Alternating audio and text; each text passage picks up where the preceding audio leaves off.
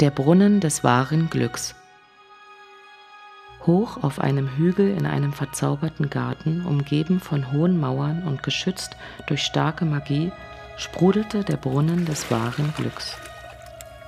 Einmal im Jahr am längsten Tag zwischen der Stunde des Sonnenaufgangs und der des Sonnenuntergangs bekam ein einziger Unglücklicher die Möglichkeit, sich bis zu dem Brunnen durchzukämpfen, in seinem Wasser zu baden und für immer wahres Glück zu empfangen. Am festgesetzten Tag reisten Hunderte von Menschen aus dem ganzen Königreich herbei, um noch vor der Morgendämmerung zu den Mauern des Gartens zu gelangen. Männer und Frauen, reich und arm, jung und alt, mit magischer Kraft und ohne, alle versammelten sich in der Dunkelheit, ein jeder in der Hoffnung, derjenige zu sein, dem der Zugang zum Garten gewährt werde.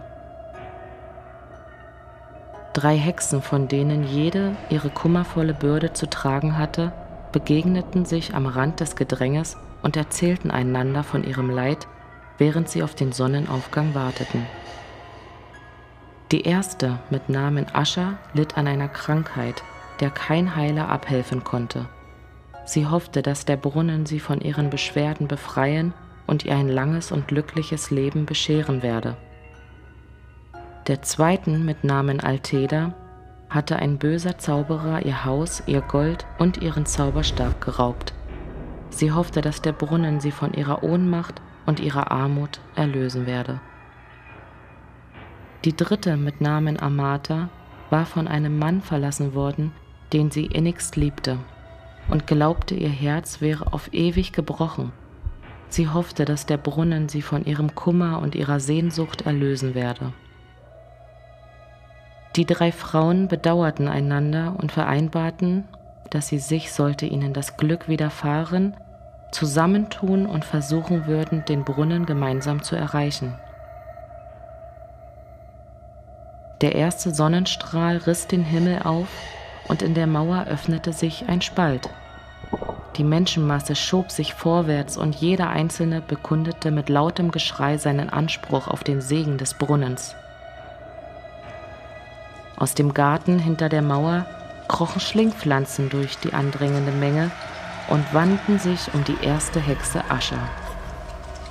Sie packte die zweite Hexe Alteda am Handgelenk, die sich ihrerseits fest an den Umhang der dritten Hexe klammerte, Amata. Und Amata verfing sich in der Rüstung eines Ritters, der trostlos aussah und auf einem knochendürren Pferd saß. Die Schlingpflanzen zerrten die drei Hexe durch den Spalt in der Mauer und der Ritter wurde von seinem Ross und hinter ihnen hergezogen. Die wütenden Schreie der enttäuschten Menge stiegen in die Morgenluft empor und verstummten schließlich, als die Gartenmauern sich wieder versiegelten.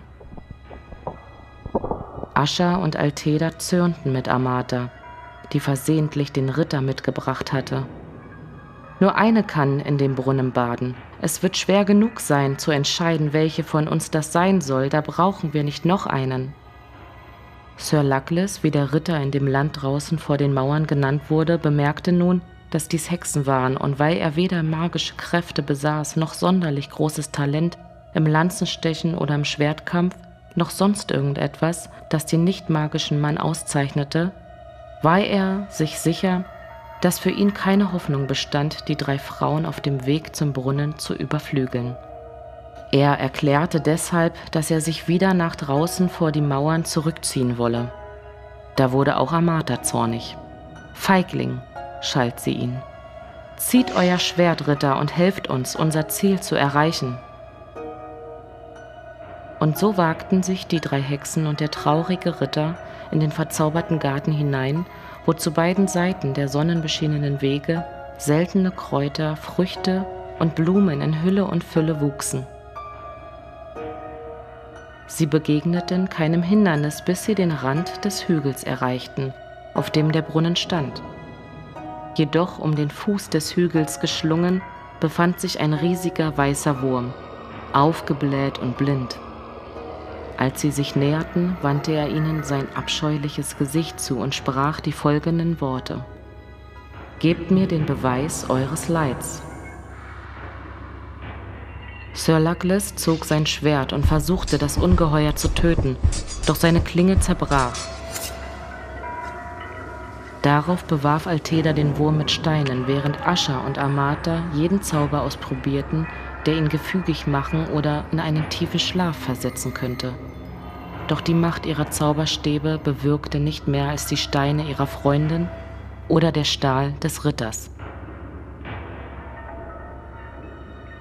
Der Wurm ließ sie nicht vorbei. Die Sonne stieg immer höher am Firmament und in ihrer Verzweiflung begann Ascher zu weinen. Da legte der große Wurm sein Gesicht auf ihres und trank die Tränen von ihren Wangen. Als sein Durst gestillt war, glitt der Wurm beiseite und verschwand in einem Loch in der Erde.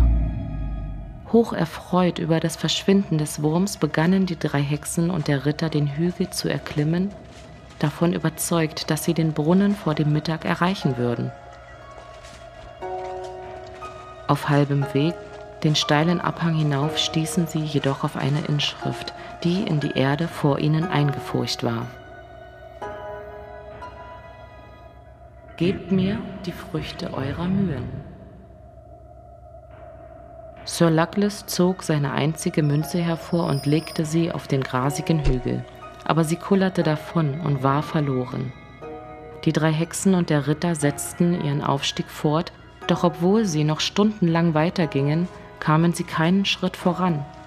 Der Gipfel rückte nicht näher und die Inschrift lag immer noch in der Erde vor ihnen. Alle hatten den Mut verloren, als die Sonne über ihre Köpfe stieg und gegen den fernen Horizont zu sinken begann. Doch Alteda schritt schneller und kräftiger aus als die anderen und ermahnte sie, ihrem Beispiel zu folgen, obgleich sie keinen Schritt weiter den verzauberten Hügel hinaufgelangte. Nur Mut, Freunde, und gebt nicht auf, rief sie und wischte sich den Schweiß von der Stirn. Als die Tropfen glitzernd zur Erde fielen, verschwand die Inschrift, die ihren Weg versperrte, und sie sahen, dass sie weiter hinaufklettern konnten. Voll Freude darüber, dass dieses zweite Hindernis beseitigt war, eilten sie, so schnell sie konnten, auf den Gipfel zu, bis sie endlich den Brunnen erblickten, der wie ein Kristall an einem idyllischen Platz zwischen Blumen und Bäumen glitzerte. Ehe sie zu ihm gelangen konnten, kamen sie jedoch an einen Bach, der um die Hügelkuppe herumfloss und sie am Weitergehen hinderte. In den Tiefen des klaren Wassers lag ein glatter Stein auf dem die Worte standen, Gebt mir den Schatz eurer Vergangenheit. Sir Luckless wollte den Bach auf seinem Schild überqueren, doch der ging unter.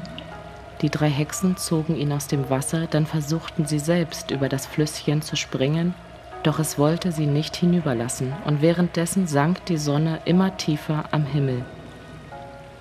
So fingen sie an, über die Bedeutung der steinernen Botschaft nachzugrübeln und Amata war die erste, die sie verstand. Sie nahm ihren Zauberstab, zog alle Erinnerungen an glückliche Zeiten aus ihrem Kopf, die sie mit ihrem verschwundenen Liebhaber verbracht hatte, und warf sie in die reißende Strömung. Der Bach spürte sie davon, Trittsteine tauchten auf, und die drei Hexen und der Ritter konnten endlich zum Gipfel des Hügels weitergehen. Der Brunnen schimmerte vor ihnen inmitten von Kräutern und Blumen, die seltener und schöner waren als alle, die sie je gesehen hatten. Der Himmel brannte rubinrot, und es war an der Zeit zu entscheiden, wer von ihnen das Bad nehmen sollte. Ehe sie jedoch ihre Entscheidung treffen konnten, stürzte die zarte Ascher zu Boden.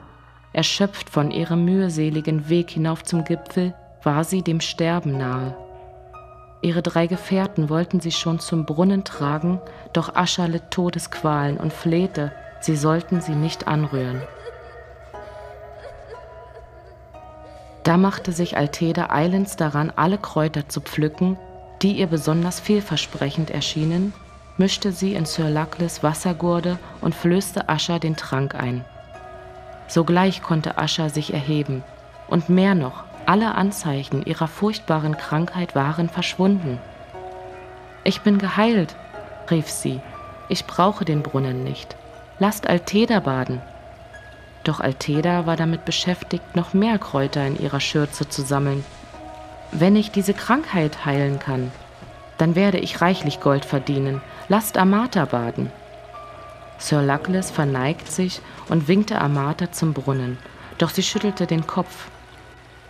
Der Bach hatte allen Schmerz über ihren Liebsten fortgeschwemmt, und sie sah jetzt, dass er grausam und treulos gewesen war und dass es nur Glück war, ihn los zu sein. Guter Herr, ihr müsst baden, als Lohn für all eure Ritterlichkeit, sprach sie zu Sir Luckless. Also trat der Ritter in den letzten Strahlen der untergehenden Sonne klirrend vor und badete im Brunnen des wahren Glücks. Erstaunt darüber, dass er der Auserwählte aus Hunderten war und schwindelig ob seines unfassbaren Geschicks.